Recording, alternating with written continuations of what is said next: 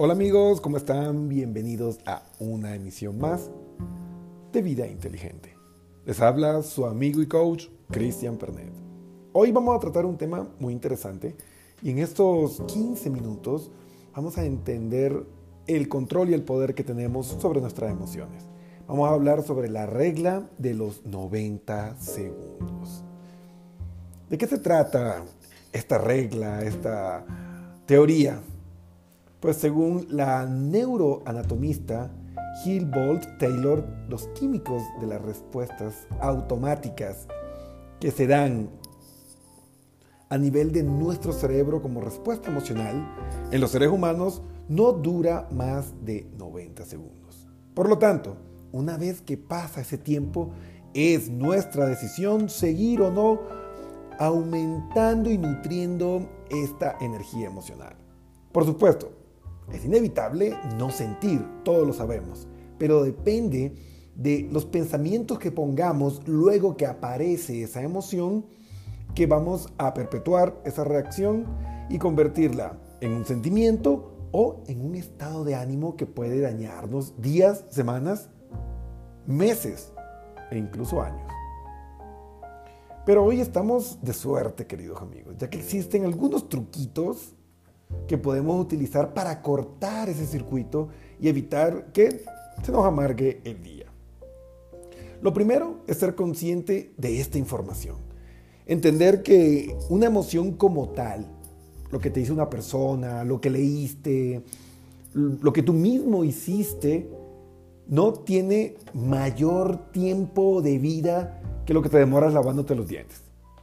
Entonces, al entender que nada escapa de tus manos y que puedes elegir gestionar o no, es decir, darle poder o no con tus pensamientos conscientes a estas emociones, pues es aquí donde entra el primer movimiento hacia la gestión emocional. Es decir, primero hay que cortar, sí, hay que cortar el circuito y el primer paso es parar. Lo que podemos realizar y la forma más eficiente para cortar el estímulo emocional que viene del sistema simpático es una buena técnica de respiración. Como hemos hablado en otros programas, le recordamos, la respiración profunda o de diafragma es colocar tu mano en el pecho y la otra en el abdomen, hacer una respiración profunda y fijarte que solo se mueva la mano de tu abdomen. Este es un simple test para verificar que estás haciendo una correcta respiración de diafragma. Entonces, inhalas lenta y profundamente, lleva el aire hasta el fondo de los pulmones y verás que el abdomen se eleva. Luego, exhala lentamente mientras contraes tu abdomen. Entonces, una vez que hacemos esto, pues activamos el sistema parasimpático. Y esto va a ayudarnos a que podamos frenar el primer impacto que generan las emociones sobre nosotros. El segundo paso, pues una vez que ya hemos frenado esa marea, ese tsunami emocional, pues vamos a analizar. aceptamos que las emociones no se pueden cambiar ni evitar. Debemos analizar por qué sucede. Entonces lo ideal es hacerlo de la manera más objetiva. Entonces, tomémonos un tiempo para visualizar la situación donde nació la emoción y encontrar qué la desencadenó.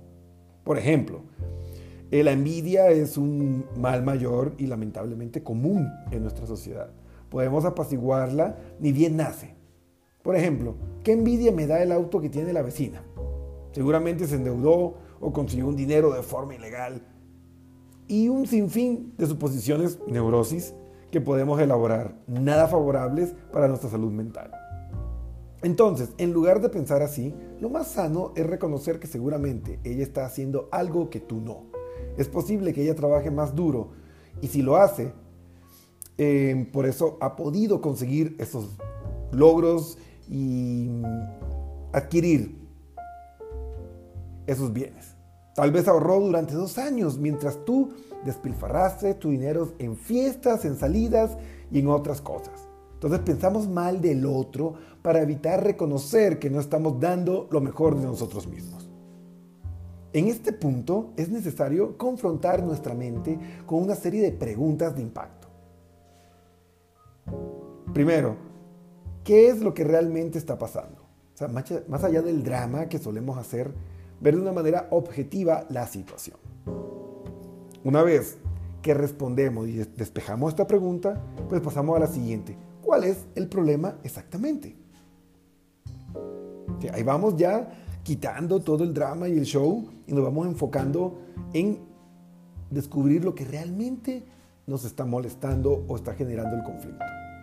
Tercero, ¿qué tienes que hacer tú para que la situación mejore? Hacerse responsable. Eso es fundamental. Sin ese punto, pues vamos a llenar las emociones de mucha energía y vamos a amargarnos la vida entera.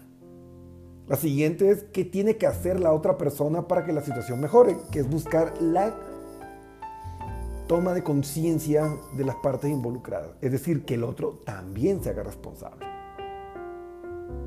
Y claro, ¿cuál es mi responsabilidad en el conflicto o situación problemática? No hay cómo escaparse de esto, ¿sí? Entonces perdemos infinidad de energía cognitiva y emocional dando vueltas sobre el problema, sin trabajar en las soluciones que al final es lo que todos buscamos.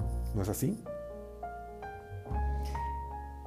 El siguiente paso es ya pararle a toda la película, al show y al drama, y pasamos al siguiente paso, número 3, plan de acción. Ojo, no basta con saber lo que se debe hacer, hay que hacerlo. Y la mejor forma es usando, en mi concepto, el plan SMART que es un sistema utilizado por la Escuela de Negocios de Harvard que es muy bueno. La metodología SMART es muy simple para establecer metas tanto personales como profesionales y según los expertos, pues si tú sigues al pie de la letra todo esto puedes conseguir hasta un 80% de los objetivos que te estás planteando.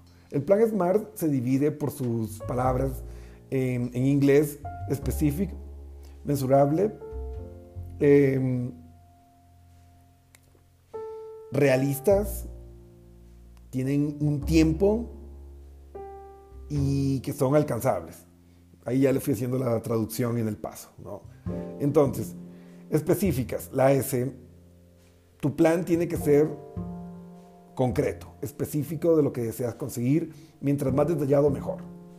La M, medible, que se puedan cuantificar de una manera que tú puedas evaluar y hacer cambios conforme avanzas.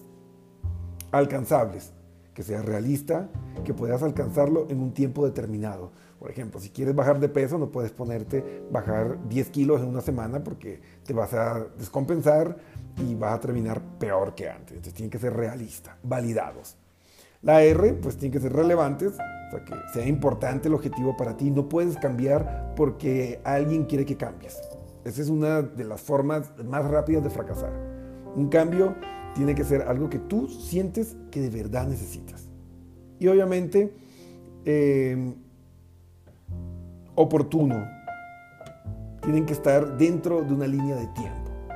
Entonces debes tener el tiempo claro de cuándo esperas conseguirlo para evitar procrastinar. Es decir, cuándo comienzo este nuevo plan de acción, este manual de convivencias, y cuándo termino y evaluamos.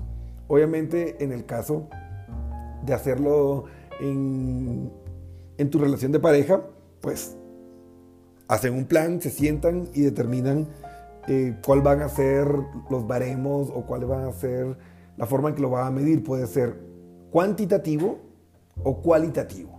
Entonces el cuantitativo es numérico y se pueden inventar o pueden buscar alguna tabla o test para medir cómo está el bienestar dentro de la relación o cuantitativo, preguntándole a nuestra pareja cómo se está sintiendo o cómo percibe la relación. Perdón, ese es el cualitativo. Entonces, ahí pues ya tenemos un panorama y podemos poner en práctica este modelo. Y obviamente, ya el último punto, cambiar dominación por control. una vez que nosotros entendemos que no podemos dominar ni reprimir las emociones, entendemos que podemos gestionarlas y generar cierto grado de control sobre ellas, nuestra vida cambia. Si aprendes a cambiar el foco de atención, las emociones ya no te van a controlar y verás todo con más claridad. Recuerda que solo son 90 segundos. ¿quién no puede controlarse por 90 segundos? Entonces, tan solo 90 segundos reales. El resto es solo drama innecesario.